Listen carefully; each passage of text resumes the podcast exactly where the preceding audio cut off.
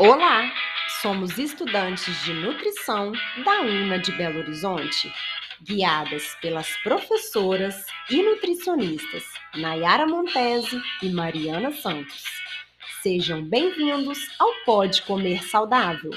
Vamos trazer aqui vários podcasts acerca dos principais assuntos relacionados com o consumo de ultraprocessados na infância. Será que seu filho pode ter problemas sérios de saúde com excesso de peso? Será que é grave? Sedentarismo e hábitos ruins podem levar a um quadro de obesidade. E as consequências desse excesso de peso são doenças como diabetes, resistência à insulina, alterações do colesterol, hipertensão e até mesmo o aparecimento de doenças cardiovasculares. Além disso, há um impacto negativo no sono dessa criança, que pode perder anos de vida saudável. Ou seja, ela já inicia a vida adulta com várias doenças. Aumenta, por exemplo, o risco de câncer. Um outro detalhe que é muito importante é que um quadro de obesidade, ele pode trazer outros problemas, como bullying na escola. A criança pode ficar com baixa autoestima, triste, ansiosa e até mesmo com dificuldade em fazer uma atividade física. Conforme uma estimativa do Ministério da Saúde, que considerou crianças abaixo de 10 anos, mais de 6 milhões de crianças brasileiras têm excesso de peso e 3 milhões têm obesidade, o que torna este cenário um problema grave e alarmante. Com esses dados, é fácil entender por que muitas pessoas estão desenvolvendo doenças na vida adulta e ainda aumentando as chances de uma morte prematura.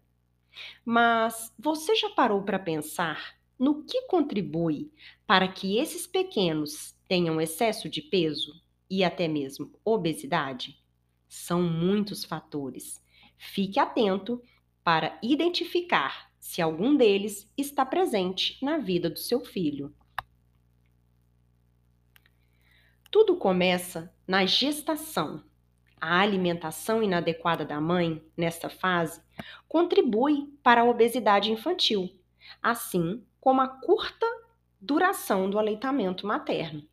A falta da prática de uma atividade física, o consumo em excesso de alimentos ultraprocessados, comportamento sedentário, ausência de hábitos alimentares saudáveis e até mesmo sono inadequado, né? Como falamos.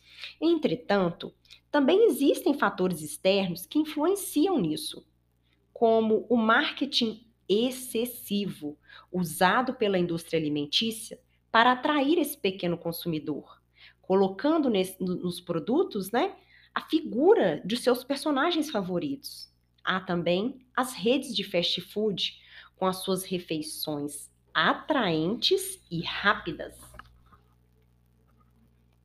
É verdade que esse é um grande desafio que não se resolve no simples estalar de dedos.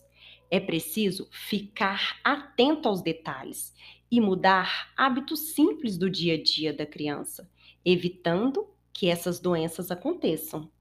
Mas o que mudar? Vamos sim citar alguns exemplos, mas é importante que vocês estejam atentos ao ambiente e à cultura onde vivem, pois existem particularidades e exceções. Existem famílias, por exemplo, que não têm acesso financeiro a alguns alimentos, ou então que dependem de outras pessoas presentes na rotina dos filhos, e até mesmo pessoas que já possuem restrições por doenças já pré-existentes.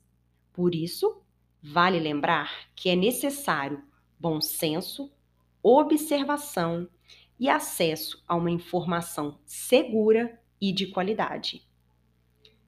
Então, vamos às dicas. Evite telas na hora de comer.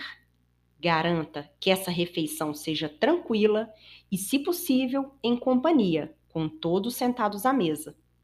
Ensine a criança a comer sem pressa, mastigando o máximo de vezes possível e sentindo o sabor de cada alimento.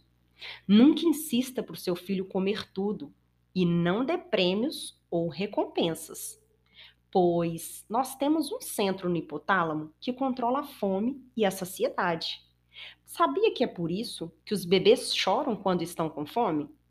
Mas lembre-se, nem sempre o choro do neném é de fome. Para incentivar escolhas saudáveis, evite comprar e ter em casa sucos de caixinha, refrigerante.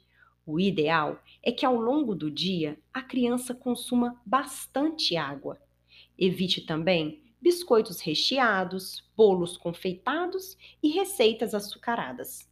Fuja dos ultraprocessados e também de produtos de fast food.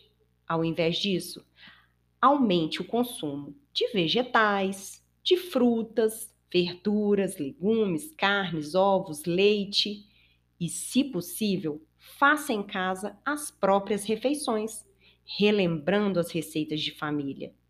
E outra coisa, permita que essa criança participe desse momento. Elas adoram cozinhar. Produtos vindos diretamente da natureza, eles possibilitam maior saciedade e possuem os nutrientes necessários para que o nosso corpo funcione bem. Outro fator importante é a prática de atividade física e brincadeiras ao ar livre, como pular elástico, amarelinha, futebol, pega-pega, pique-esconde e outros. Converse com seu pequeno e descubra quais as brincadeiras preferidas dele. Ou então, Ensine novas brincadeiras ao ar livre. Além de serem benéficas para a saúde, ajudam a diminuir o tempo de exposição nas telas, como videogame, TV, celular, que, segundo especialista, devem ser limitadas a no máximo de uma a duas horas por dia. No próximo podcast, vamos falar de alimentos ultraprocessados. Aguardo você no Pode Comer Saudável. Este podcast não é a nossa mera opinião. Ele foi baseado em estudos científicos, no Guia Alimentar para a População Brasileira e no diálogo sobre ultraprocessados do Nupens. Todos esses documentos você encontra em nosso site. Assim, você, lá, lá você também vai encontrar, né? Jogos lúdicos, dicas de livro e receitas. E o link do site vai ficar aqui na descrição desse podcast, ok? Até mais!